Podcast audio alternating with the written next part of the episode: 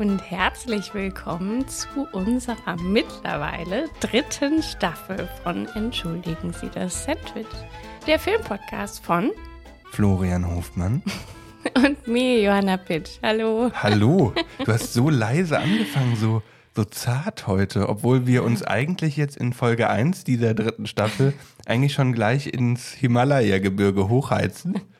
Ja, ich wollte das ein bisschen dezenter starten. Ich verstehe.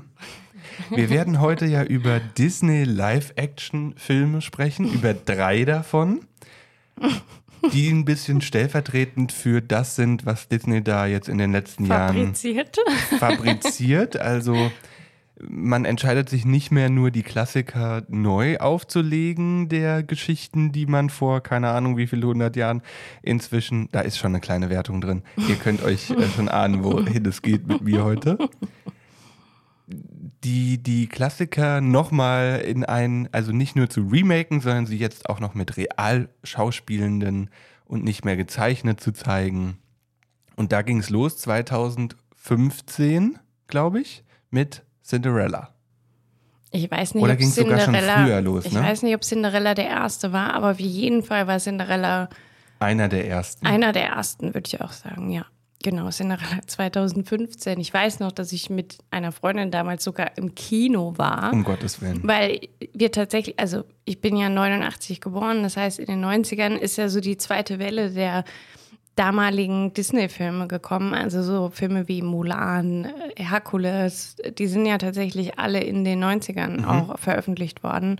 Schön und das Biest. Und tatsächlich, ach, Schön und das Biest, War das auch kann, ein Remake. ja, das war der danach? Ist ja Ich glaube, der war davor, aber egal. auf jeden Fall haben, äh, waren wir beide sehr euphorisch auf diesen Film und sind ins Kino gestürmt quasi. Und dann sitzen wir in diesem Kino, der Film fängt an. Und das Elend beginnt. Ja, also was man ja in dem Original gemacht hat, ist, dass Cinderella völlig natürlich in einem magischen Universum ist, in dem sie mit allen Tieren sprechen kann. Was schon an sich absurd ist, weil man denkt, ich meine, wie wir Menschen unterschiedliche Sprachen und Dialekte sprechen, könnte man auch irgendwie davon ausgehen, dass auch Tiere unterschiedliche Dialekte und Sprachen sprechen. Aber Cinderella versteht alles. Sei mal dahingestellt. Fließend. Die kann 3000 Sprachen, die gute. Fließend, genau. Also erstens schon mal das. So was man jetzt aber zum Beispiel im Remake von oder im Live-Action-Remake von 2015 gemacht hat, ist, dass man anscheinend ein bisschen mehr Natürlichkeit reinbringen wollte. Und dementsprechend, man hört die Mäuse nur noch fiepsen, wie sie quasi auch im normalen Leben bei uns im U-Bahn-Schacht fiepsen.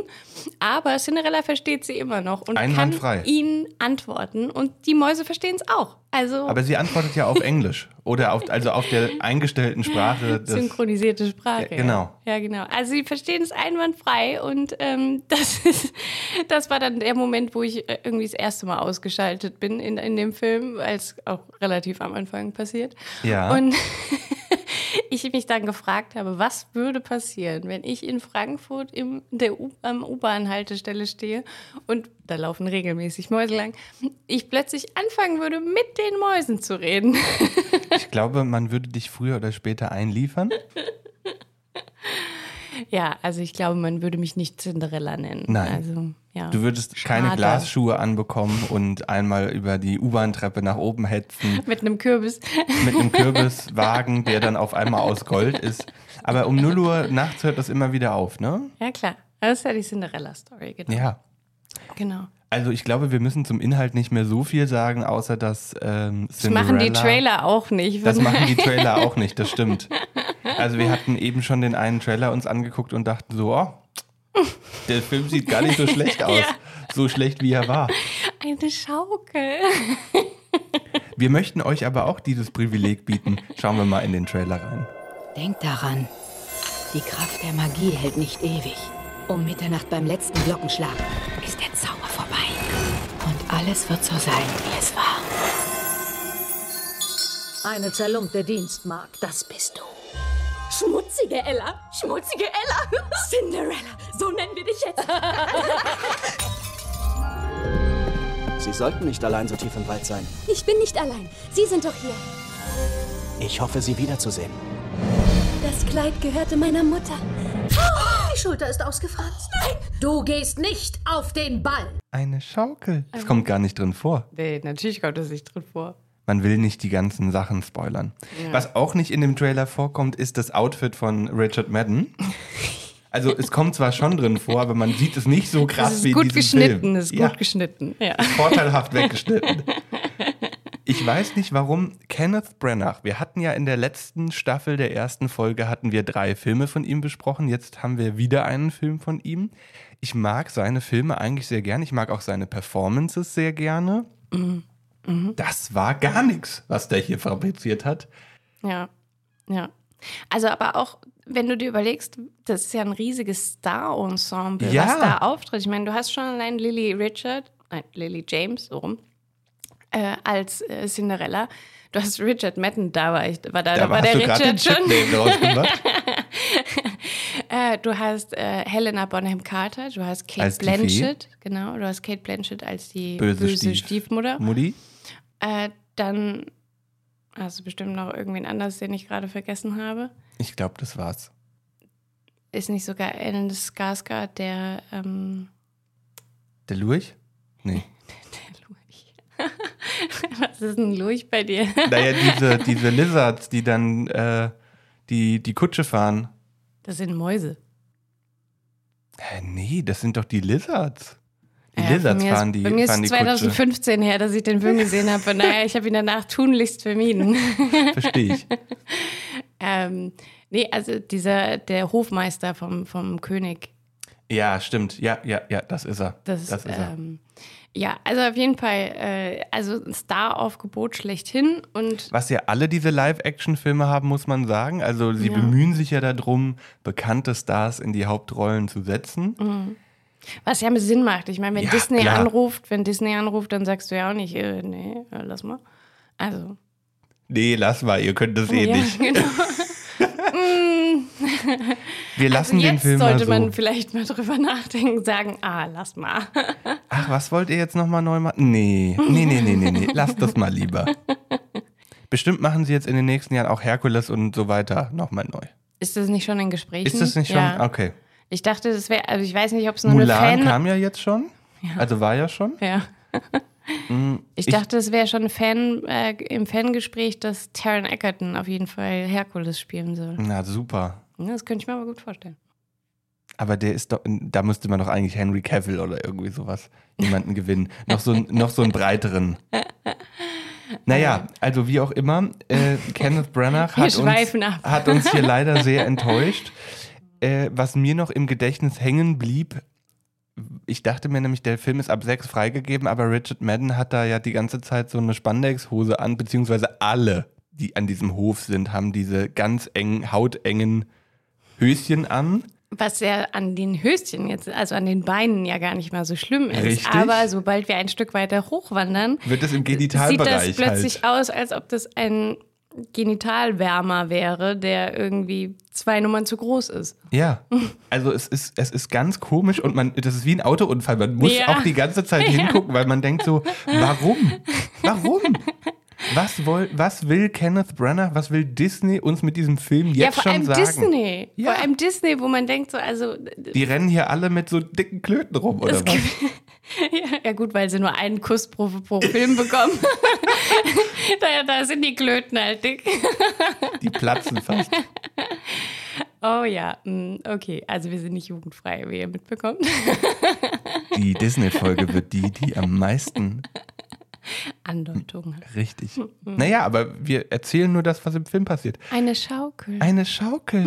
Da hängt einfach mal so eine XXL-Schaukel im Hinterhof, wo sie sich da natürlich auch noch draufsetzt und ein bisschen rumschaukelt, bis sie merkt, ach ja, hm, jetzt ist ja schon fast zwölf. Ich gehe dann mal klick, klick, klick, klick, klick, klick, klick, klick, klick. Schuh fällt weg. Also es ist, es ist wirklich, oh Gott, ja. ja, also ich finde, ich finde, daran sieht man eigentlich schon, und das sieht man jetzt gleich auch an den anderen äh, zwei Filmen, finde ich, die wir noch äh, in der Auswahl haben für unseren Verriss. dass diese Stoffe einfach auch so schlecht gealtert sind. Ja. Und Oder? dass manche Filme auch einfach nicht dafür gemacht sind, sie einfach in die Jetztzeit zu holen und sie jetzt einfach zu neu aufzulegen. Ja. So, vor allem als Live-Action. Ich meine, das war damals revolutionär, was Disney gemacht hat. Das muss man einfach sagen, was der mit Schneewittchen. Gab es Schneewittchen? Der kommt jetzt, glaube ich, gell? Kommt der jetzt? Ich meine, der kommt jetzt. Ich habe da gar keinen Überblick mehr. Nee, ich auch nicht. Also auf jeden Fall, was, was äh, Walt Disney damals mit Schneewittchen gemacht hat, das war ja revolutionär. Also diese Art, wie diese Filme gemacht wurden, das gab es ja vorher nicht. Ja, das ist ja wirklich das von Disney. Disney-Verfahren. Genau, das ist ja von Disney erfunden worden. Von daher, das ist wirklich einfach faszinierend. Auch, auch dieser Pioniergeist, sage ich jetzt mal. Von Walt Disney kann man halten, was man möchte. Ja. Da ist auch nicht alles Gold, was glänzt. Trotzdem Da ist sehr vieles nicht Gold. Was ja, trotzdem muss man schon das in Ehren halten, finde ich, was der wirklich, ich meine, Wie viele Kinder, äh, äh, Generationen. Ich glaube, es gibt niemanden ohne Internet. Also Menschen mit Internetanschluss kennen Disney. Punkt. Punkt. Punkt. Punkt. Ausrufezeichen. Ja. Ja, absolut. Eben. Und deswegen, also von daher, das, und das finde ich, ist eine krasse, ein krasses Vermächtnis, das muss man schon einfach sagen. Und das führt natürlich darauf zurück, dass er auch einfach diesen, diesen, diese Vision hatte. Das muss man einfach sagen. So. Dann muss man aber auch wieder sagen, es sind nun mal magische Universen, in denen diese Geschichten stattfinden. Und da ist dann immer wieder die Frage, inwieweit lässt sich das irgendwie so auch verkörpern? Was meine Frage tatsächlich ist, ich frage mich immer wieder, wie viel Spielraum und wie viel Freiheit die Regisseure bekommen, die tatsächlich diese Live-Action-Remakes das ist machen. die große Frage. Weil das ist tatsächlich, glaube ich, das, was scheitert. Weil ich glaube tatsächlich, dass Disney da sehr rigoros ist und sehr strikte Vorgaben gibt. Also das hat man ja schon immer mal gehört, dass es, ne, du darfst bestimmte Sachen nicht sagen oder Mhm. Ja. keine Ahnung. Ne? Und das ist, glaube ich, schon sehr, sehr strikt. Aber die Hosen waren okay. Ja, genau. Die Hosen wurden abgenickt. Ich glaube, das ist der springende Punkt, Johanna, weil das frage ich mich nämlich auch. Gott. Wieso hat man, also A, wieso hat man diese drei Männer beauftragt, diese drei Filme, die Wieso wir hat heute. man diese Hosen genommen? Ja, das frage ich mich auch, aber das ist, eine, das ist eine andere Geschichte. Wieso hat man diese drei Männer beauftragt, diese drei Filme zu machen? Ja. Wieso? Erstens.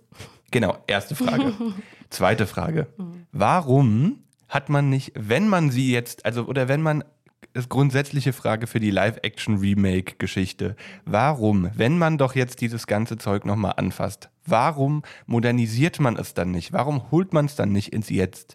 Warum schreibt man nicht dann gewisse Sachen um, ohne zu sagen, ach, das ist ja scheiße, was damals war, oder ah, das war jetzt vielleicht auch nicht so ganz korrekt. Ja, war es nicht.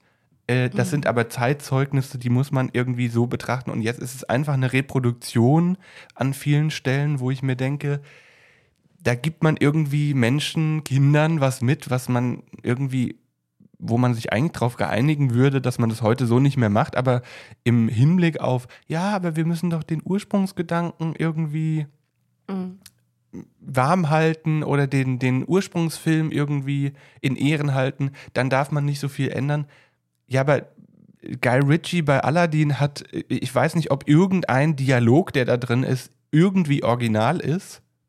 Ja, Ja? ja. Aladdin ist relativ nah dran. Also, Ja? ja, ich glaube, es gab tatsächlich nur die Szene von äh, einem Speechless, oder wie war wieder der Song, Mhm. Mit dem Song. der neu ist. Tatsächlich. Aber die, die ganzen, auch die ganzen die Dialoge, Mhm. weil die wirken für mich so TikTok-mäßig. So vollkommen TikTok übertrieben, Hm. dialogisch geschrieben. Also da hat man sich so ein bisschen angepasst. Hm. Ihr merkt, ich, ich leite über zu unserem zweiten Film in dieser Reihe. Aladdin von Guy Ritchie aus dem Jahr 2019, glaube ich. Ja, ja 2019. der mich da, als ich ihn gesehen habe, schockiert hat. Der hat mich einfach nur schockierend zurückgelassen, weil ich mir dachte, wieso ist dieses Machwerk entstanden? Okay. Das war bei mir zum Beispiel ganz anders. Also bei mir war Cinderella so, wo ich gesagt habe, so wie kann man diesen Wie Film man so machen? misshandeln? Ja, Ja. also ich, ich verstehe es nicht. Ich verstehe es wirklich nicht. Also was ich ganz spannend fand, also ich bin an sich ein großer Guy Ritchie-Fan, weil er hat immer so ein, so ein Signature-Move als Regisseur, dass du sozusagen, also der hat vorher ja diese Sherlock Holmes-Filme gemacht mit, ähm, mit Robert Downey Jr. Mhm. Ja. Also der macht gern eigentlich Filme mit vielen Männern, also sehr männerdominierend. Sieht man. Anscheinend das, was er kann. Und Er kann halt nicht mit Frauen. deswegen hat er nicht Cinderella gemacht, sondern Aladdin.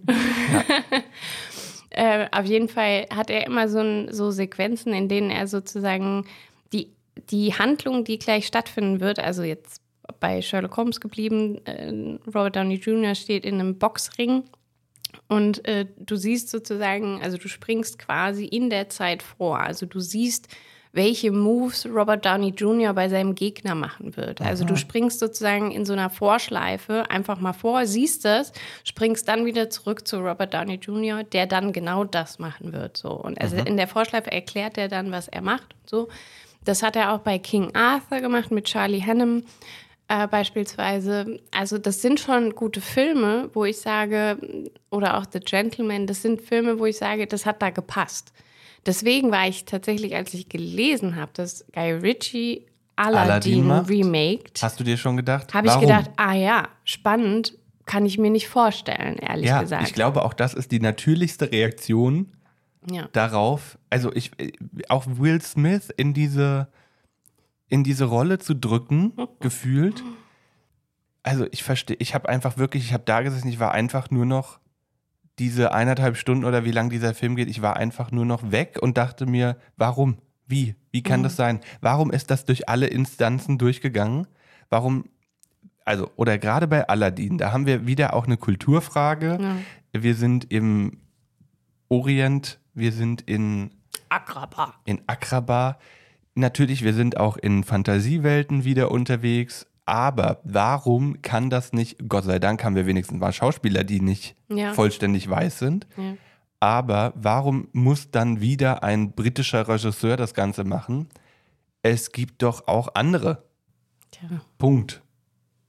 Brauchst mir nicht zu erzählen, Disney, dass man da niemanden gefunden hat. Ja, gut, aber dann ist halt wieder auch dieses Thema mit, äh, ne, es soll halt auch ein Name sein, der zieht, weil das war ja genau das, was bei mir gezogen, also was er gezogen hat, aber äh, auch dieses, also weiß ich nicht, keine Ahnung, ich meine, Kenneth Branagh ist natürlich auch ein Name, weil, das haben wir ja jetzt auch schon oft genug drüber Aber bei gesprochen. Cinderella und Aladdin, sind wir doch mal ehrlich, gehst du doch eigentlich auch nur rein, weil du hast Kindheitserinnerungen an die Originalfilme, du denkst dir, oh cool, neuer Live-Action, Vertraust du mir? vertraust du mir? Und dann gehen wir da rein.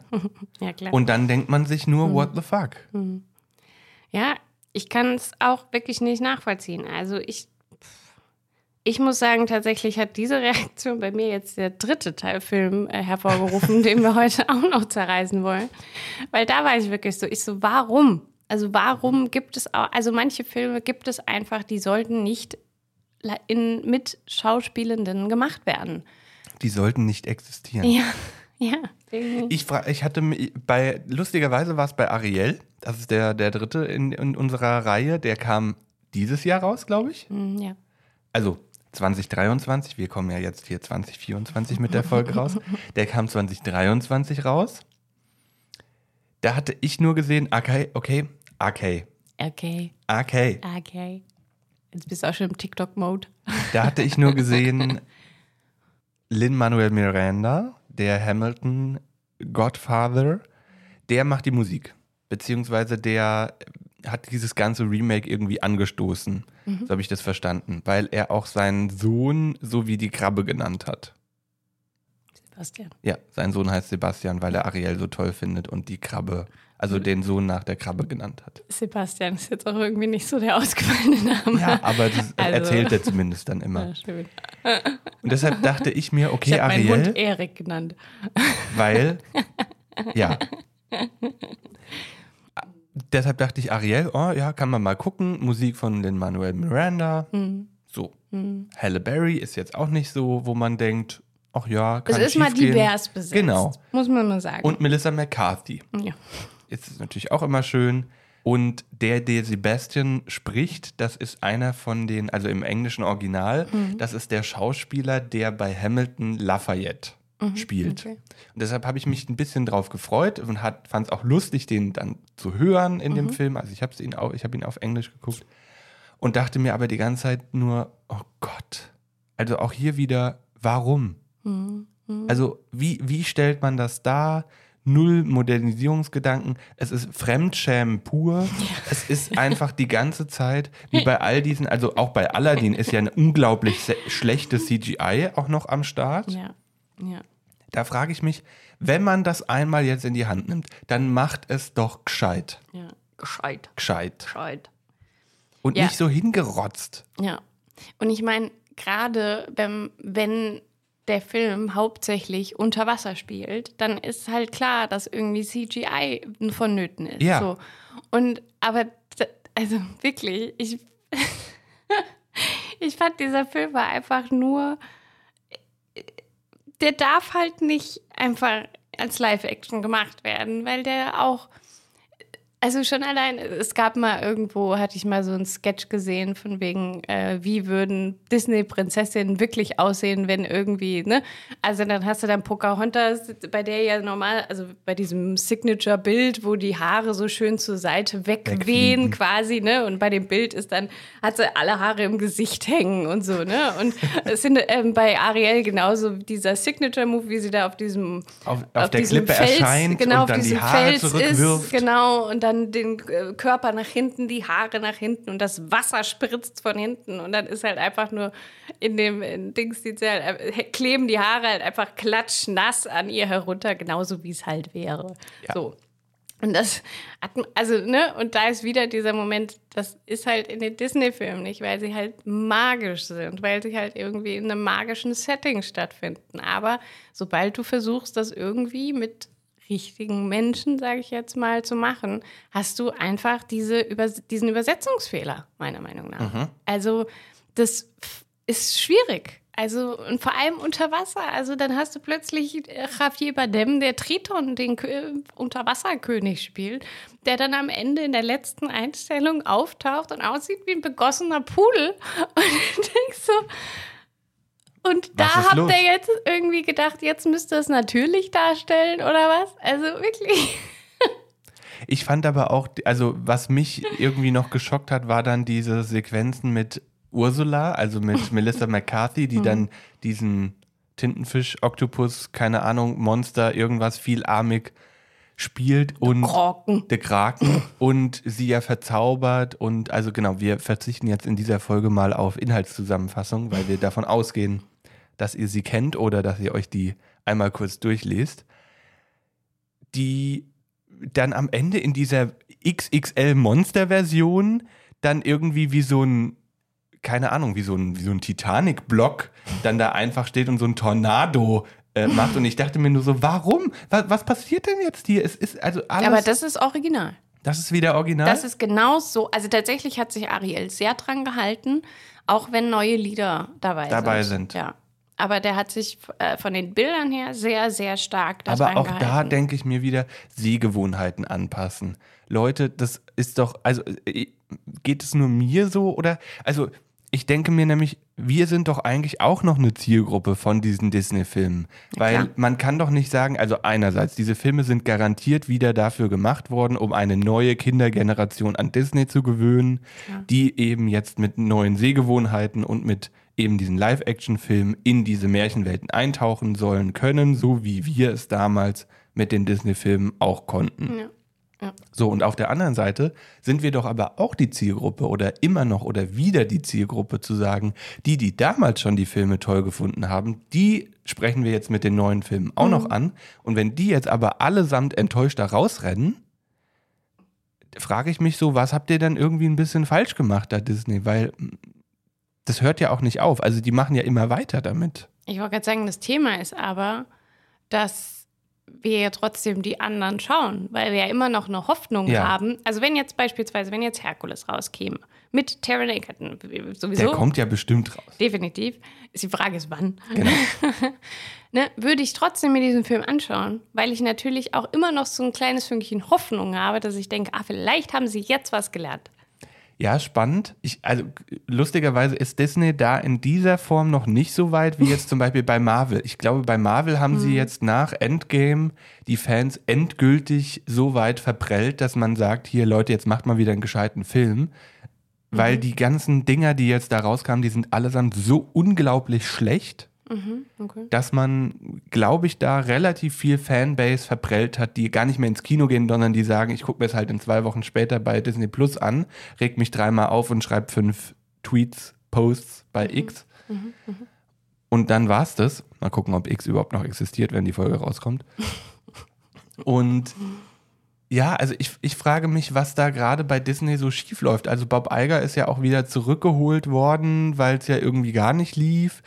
Jetzt ist er aber wieder so gottgleich da in dieser Position des Disney-Bosses und ja, Naja, ich glaube schon, dass dieses Konstrukt und dieses Korsett dieses Namens natürlich sehr, sehr einschnürt und das glaube ich schon dieses, die wollen halt diesen Pioniergeist auch weiterführen, den eben Walt Disney hatte. Nur das Thema ist halt, Wo ist der in ja, den genau, neuen Filmen? eben, das, das ist halt das Thema. Also wer, also wer, also weil ich meine, das hat ja nichts mit der Firma zu tun, sondern es hat ja Nein. mit dem Menschen damals Ja. zu tun gehabt.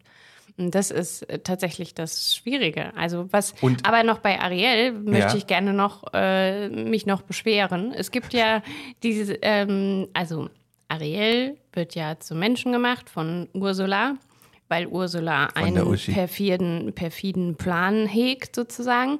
Und sie nimmt aber Ariel ihre Stimme weg. So, das heißt, Ariel taucht zwar an Land auf mit Beinen, aber ohne Stimme. So, weil nämlich Erik sich ja in ihre Stimme verliebt hat, weil er nur die Stimme gehört hat. So, also, die Sirenenstimme. genau, die Sirenenstimme.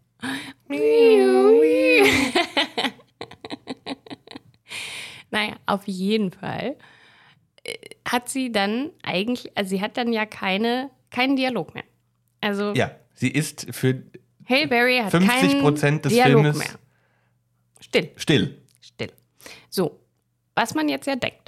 Also, wer unsere Folge zu Killers of the Flower Moon gehört hat, weiß, wie begeistert wir von Lily Gladstone sind, wie begeistert wir von ihrer, von ihren Augen und von ihrer Mimik waren. So, und ähm, ich glaube, ich Dann habe blickt den man ins Gesicht von Halle Berry. danach gesehen, ja.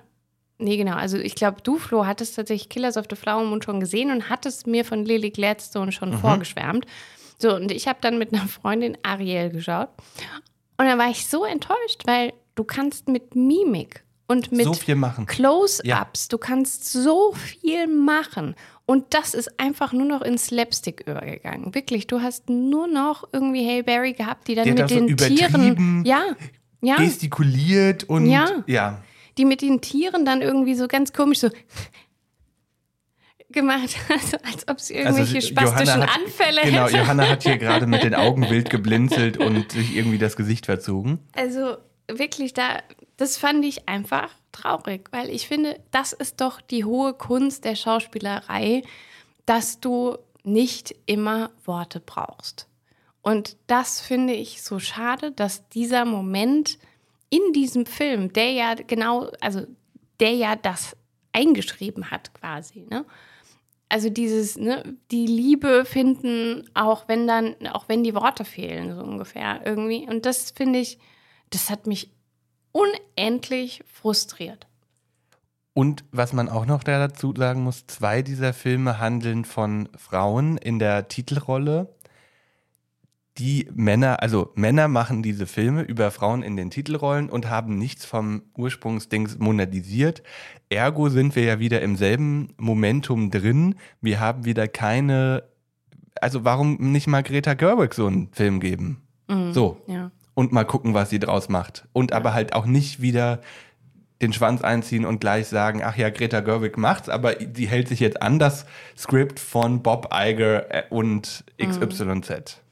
Naja gut, wahrscheinlich sind Frauen einfach schlauer und nehmen keine Disney-Aufträge Ja, an, weil sie wissen, dass sie zu sehr beschränkt sind. Aber auf der anderen Seite, wie kann die Reproduktionsmaschinerie Disney dann auch mal eine neue Perspektive kriegen? Ja, das ist halt, Das ist und da halt beißt sich der. Hund in den Schwanz, Genau. ne? weil du immer wieder im selben Kreislauf rennst. Ja. Und das ist der Punkt. Das ist halt Und der Punkt. was du eben meintest, nur mit Innovationen. Disney hat ja überhaupt keine Innovationen mehr, weil sie ja einfach nur noch das Alte wieder neu auflegen. Und zwar ohne neue Idee. Einfach nur noch mit neuerer Technik, die dann auch wiederum schlecht ist. Also Oder hier Gareth Edwards könnte man auch mal fragen, ob der dann CGI macht für irgendwelche Filme, weil der sieht dann wenigstens gut aus, der Film. Und kostet weniger. Ich meine, was die Disney-Filme ja auch immer, wofür die immer schon standen, war ganz klar, du hast bestimmte amerikanische Werte, die sozusagen in den Filmen äh, gezeigt werden. Ne? Und ähm, wie hat unser Filmprofessor immer gesagt, von wegen, ähm, immer, also die, eigentlich sind Eltern quasi nicht existent oder schlecht sozusagen. Ne? Und ich finde, das sind ja hier auch wieder die besten Beispiele, Ja. dass die Eltern wirklich, also gerade die Väter hier so, so überhelikoptermäßig äh, unterwegs sind, so nach der Devise, du darfst da nicht raus. Also sowohl bei Ariel, ne, du darfst nicht in die Menschenwelt. Bei Aladdin ist, du darfst Selbes in nicht aus dem Palast Genau. raus. Äh, Cinderella brauchen wir gar nicht drüber reden, die böse Stiefmutter, die sie auch nicht aus dem Haus rauslassen will. So, also du hast halt auch immer so ein, so ein Bild. Oder man hat diese gottgleichen Eltern, die dann aber gestorben sind. Genau, die meistens. tot sind, genau. Also es sind ja oft Waisen, die tatsächlich, also es ist ja bei Cinderella, der Vater ist ja liebevoll Ja. zu ihr gewesen, aber tot. So. Und, sind ähm, immer Schicksalsbegebenheiten. Das ist auch nie, was mich auch mal so äh, nervt, ist, warum gibt es nicht mal, keine Ahnung, Brigitte das Alltagsmusical oder sowas. Keine Ahnung. Brigitte steht an der BVG-Haltestelle und wartet auf den Zug. Und dann passiert was, sozusagen. Warum gibt es nicht mal so eine Geschichte?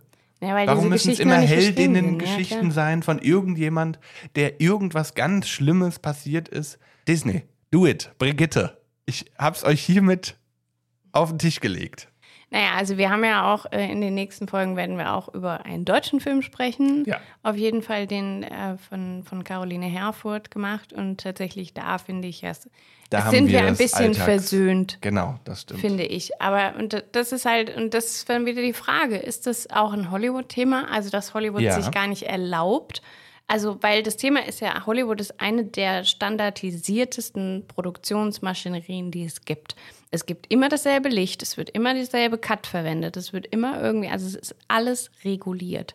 Und tatsächlich ist da die Frage, wie weit kann ich noch produktiv sein und innovativ sein, wenn Ja. ich so sehr limitiert bin. Ein, ein Beispiel, Barbie. Ja. Also Barbie hat die innerhalb der, also Warner Brothers Film, innerhalb der Beschränkungen trotzdem geschafft, eine neue Ästhetik reinzubringen und ein mit Sehgewohnheiten zu brechen, Perspektiven zu erweitern und eben quasi die Experimentalschiene, ähm, die sie, oder die Indie-Filmschiene, die sie hat, mit in einen Blockbuster-Film einzuarbeiten. Da Genau. finde ich, ist es gelungen. Da siehst du halt wieder, ich meine, Greta Gerwig hat natürlich vorher Indie-Filme gemacht, ne? Die hat eben, äh, au, also ne, Lady Bird oder Little, Little Women. Women. Oder so. Das sind natürlich Filme, die sind, ich glaube, gar nicht von großen äh, Studios produziert worden. Ja. Deswegen, also da siehst du natürlich, was passieren kann, wenn man das eben mixt. So. Ja. Und deswegen, und ich glaube, Greta Gerwig hat da auch viel gekämpft, dass da viele Sachen auch drin bleiben in dem Das Film glaube ich auch. die so wahrscheinlich von den äh, von Warner Brothers wahrscheinlich am liebsten rausgeschnitten worden wären. Ja. Also von daher, und da hat man ja gesehen, es ist ja angekommen. Also es gibt ja diesen Wunsch danach auch zu verändern. Es ist eingeschlagen. Man muss nicht nur sagen, es ist angekommen. Es ist quasi, es ist eigentlich der erfolgreichste Film des letzten Jahres gewesen, also von 2023. Ja, also ich würde mich stark wundern, wenn das, also wenn man da nicht anschließt, auch von Studioseite her. Was ich wichtig finde, zu sagen, jetzt nicht in, die, in diese Remake-Schiene zu Nein, gehen, nein, nein, ne? ich meine Sondern- anschließt an den Stil und Genau. an die Idee, so Filme zu produzieren und nicht machen wir jetzt ein Barbie-Franchise. Ja, darauf hat die Welt gewartet. Ja, Oder genau. wie, wie dieses ähm, Mattelverse. Also Mhm. nicht Marvel Universe, sondern Mattel. Ja, ja. Nee, ich will keine 100 Spielzeugverfilmungen jetzt haben. Nein, ich möchte gut gemachte, tolle Perspektiven im Film haben, die mir was geben, wo ich Emotionen äh, spüre, die außerhalb von dem, was wir jetzt heute hier bei Ariel und Co. sehen, Beschämung in mir auslösen dafür, dass man einfach seit Hunderten von Jahren und inzwischen ja seit 100 Jahren Disney immer denselben Scheiß wieder reproduziert. Ja. So Ja. schön wie die Geschichten damals und als Kind auch immer sind, aber jetzt endlich mal zu checken, dass es eben, speaking of Caroline Herfurth, nicht immer nur so ist, Hm. dass man sagt, die Frau sitzt da und macht die, äh, kümmert sich um die Kids und der Mann geht arbeiten. Danke fürs Gespräch. ja. Ja, und vor allem auch, also wenn man jetzt zum Beispiel, ich hatte im Studium ja meine Hausarbeit über die Prinzen auch geschrieben. Mhm. Über die Und, Disney-Prinzen. genau, über die Disney-Prinzen. Und wenn man da einfach schon sich überlegt, tatsächlich die allerersten Prinzen, die auftauchen, ist ja der Prinz in äh, Schneewittchen, die sieben Zwerge und in Cinderella. Tatsächlich, die zwei haben noch nicht mal einen Namen. Also, und das ist, finde ich, das, was mir so richtig die Augen geöffnet hat. Es, ist, es geht noch nicht mal darum, dass du wirklich einen ausgefeilten Charakter hast, sondern es ist wirklich einfach eine Projektionsfläche und dann wird Absolut. sofort darauf projiziert, das ist der Held, das ist der, der seine, seine Prinzessin aus dem äh, vermeintlich Totenschlaf äh, rettet sozusagen, der im ganzen Land nach ihr suchen lässt und so. Ne? Also Selbe so, Spiel auch jetzt beim Remake von Cinderella. Richard Madden hat auch de facto keine. Ja. Also der hat ein bisschen mehr Story, er weil er noch ein durch bisschen. seine Genitalbereich. Richtig. Nee, aber er hat ein bisschen mehr Story, weil er sich jetzt irgendwie danach sehnt, nach Liebe heiraten zu können oder nach Gefühl heiraten zu können und nicht nach Stand und irgendwie Aufgabe, Auftrag seines Vaters. Aber that's it. Mehr kommt da ja auch nicht. Also er hat ein paar mehr Dialoge als im Genau. Original, aber ta- also weil ich meine, die, das, die Story ist ja genau die gleiche. Also damals war das ja auch schon so. Aber ja, da, äh, er hat ein paar mehr Dialoge bekommen und ein paar mehr Wardrobes. Das ist wahrscheinlich das, warum auch das Budget in die Höhe geschossen ist. Ja, genau, und sie sich keine gescheiten Leggings mehr kaufen Richtig, konnten. richtig. Wo es, wo es bei der Hose aufgehört hat. Da war der Stoff zu Ende einfach. Ja, also mm, das ist, finde ich, so faszinierend, weil ich meine, wir alle haben ja diesen, diesen Prince Charming-Gedanken irgendwie auch im Kopf, ne? Und dieses von wegen, wir wollen gerettet werden und der Ritt in den Sonnenuntergang, so ungefähr, ne? Und wenn man tatsächlich irgendwie das alles mal aufarbeitet und au, also wirklich mal reintaucht und sich das anschaut, dann sieht man einfach, wie wenig da wirklich Wie wenig. Realität da drin steckt. Ja, Ja. aber auch wie wenig, also wie wenig da reingedacht wurde. So, ich meine, die ersten beiden Prinzen, wie gesagt, die sahen auch noch gleich aus. Da wurde einfach dieselbe Schablone verwendet. So der erste Prinz, der wirklich auch einen Namen hat und ein bisschen ausgefeilten Charakter, ist Philipp. Prinz Philipp in Dornröschen. So, und das ist schon in den 50ern. Da sind wir, glaube ich, schon 52 oder so. Also, und das finde ich halt schon faszinierend. Also, fand ich damals total faszinierend, wo ich mich selber auch sehr in Frage gestellt habe, weil ich natürlich auch immer wieder diesen Traum hatte, von wegen der Prinz auf seinem Schimmel reitet vor meine Haustür und äh, hat einen Blumenstrauß in der Hand. Naja, und was wäre es heute? Heute wäre es doch irgendwie ein, Tesla? ja, oder keine Ahnung, keine Ahnung, irgendwie jemand in seinem Lamborghini fährt äh, vor Berlin Innenstadt, heizt hier den Motor schön hoch, hat aber keine Rosen dabei, sondern keine Ahnung, irgendwie eine Packung Kondome oder so. Keine Ahnung, ich weiß es nicht. Was ist denn heute der, der feuchte Traum? So in den, Echte Traum der Mädels. Ja, also es ist, ich finde, inzwischen rege ich mich immer mehr darüber auf, dass Disney so eine krasse Realitätsflucht betreibt. Nicht mal mehr, weil es Märchen sind oder weil ich irgendwie älter werde und mich das weniger tangiert oder eben auch repräsentiert Interessiert. und interessiert, aber eher noch darum, weil ich mir so denke, wo nehmen die noch ihre Ideen her? Gibt es überhaupt noch Das Ideen? ist es, ja. Und warum? Wer ist mutig genug, um sozusagen auch gegen diese Konventionen zu gehen? Weil ich glaube, das ist genau der Punkt. Weil das, was ja Greta Gerwig gemacht hat, ist, sie ist gegen Konventionen gegangen. Sie Ja. ist gegen das, was man vorher sich von Barbie gedacht hat, ist sie einfach komplett dagegen gegangen. Hat sie unterlaufen Ja. einfach. Ja, genau. Und genau, und dafür brauchst du aber halt Mut. Dafür Ja. brauchst du wirklich Eier, also Eierstöcke in ihrem Sinn, ähm, dass, du, dass du dich da hinstellst und sagst, ey, ich mache das jetzt und wir machen das jetzt anders. Und ich weiß, ihr, ihr erwartet das, aber ich gebe euch das. Genau. Und that's it. Also keine Verhandlung. Und ich Ja. glaube, dass das wichtig ist und dass ich glaube schon, dass wir da auch hinkommen, dass sich das auch immer mehr so entwickelt. Aber trotzdem ist es, ja, also Barbie war unglaublich erfrischend und ich fand da einfach, ist ein unglaublicher Meilenstein in der Geschichte der Film oder in der Filmgeschichte einfach. Ihr merkt ja alleine, dass wir in einer Folge über Disney schon wieder auf Barbie zurückkommen, dass uns dieser Film einfach nachhaltig beeindruckt, Beeindruckt hat. ja. Im Gegensatz zu diesen drei besprochenen Filmen. Ja. Ich habe auch tatsächlich mit einer Freundin überlegt, welcher Live-Action-Film von Disney wäre denn noch, also war noch einigermaßen okay. Ich muss sagen, da wäre, glaube ich, der einzige, wo ich sage, okay, äh, Die Schöne und das Biest. Den habe ich nicht gesehen. Der war okay. So, und was gab es denn noch? Mulan habe ich nicht gesehen. Mhm. Hab ich Wollte ich schon gar nicht gesehen. sehen, weil kein Mushu da ist. Ich, mir fällt jetzt keiner aus. Ja, nee. Also mir, mir fällt jetzt keiner auf, den man hier nennen könnte von meiner Perspektive aus. Falls ihr welche habt und die wir jetzt nicht erwähnt haben und sagt, die sind total gut, dann sagt es uns doch gerne, weil dann schauen wir uns die an und werden dann eine weitere Folge dazu aufnehmen. Ein Sequel. ja, genau. Wir können aber nicht garantieren, dass es auch Ja, genau. positiv bitte, ausfällt. Bitte werft nicht mit Steinen, wenn ihr Richtig. dann nicht zufrieden seid.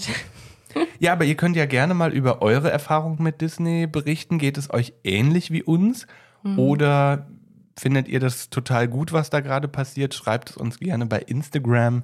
Sandwich.podcast ist da die Adresse eurer Wahl. Genau, und wo immer ihr unseren Podcast hört, lasst doch gerne eine 5-Sterne-Bewertung da, damit uns eben auch andere finden und mit uns sozusagen in die Welt der Disney-Verrisse abtauchen kann. Herrlich. Und wir sehen uns beim nächsten Mal wieder. Wir hören uns beim nächsten Mal wieder. Warum sage ich eigentlich immer, wir sehen uns? Ja, das weiß ich auch nicht. Frage ich mich jedes Mal. Und ich moderiere es immer so ab. Jetzt inzwischen in der dritten Staffel. Ich, ich krieg's nicht hin. Tja, bist schon eingefahren. Ja, ich bin so festgefahren, so wie Disney. Ja, was, Ich mache was, eigentlich immer wieder ein Remake. Was hören wir denn in der nächsten Folge? Und in der nächsten Folge hören wir, Johanna, Da sprechen wir über mein Steckenpferd des Studiums, nämlich Alfred Hitchcock. sehr schön. Mhm. Da freue ich mich drauf. Ich bin gespannt.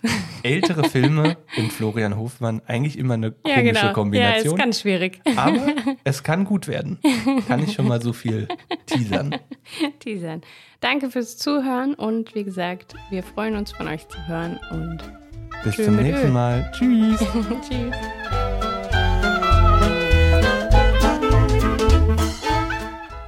Vertraust du mir? Nein.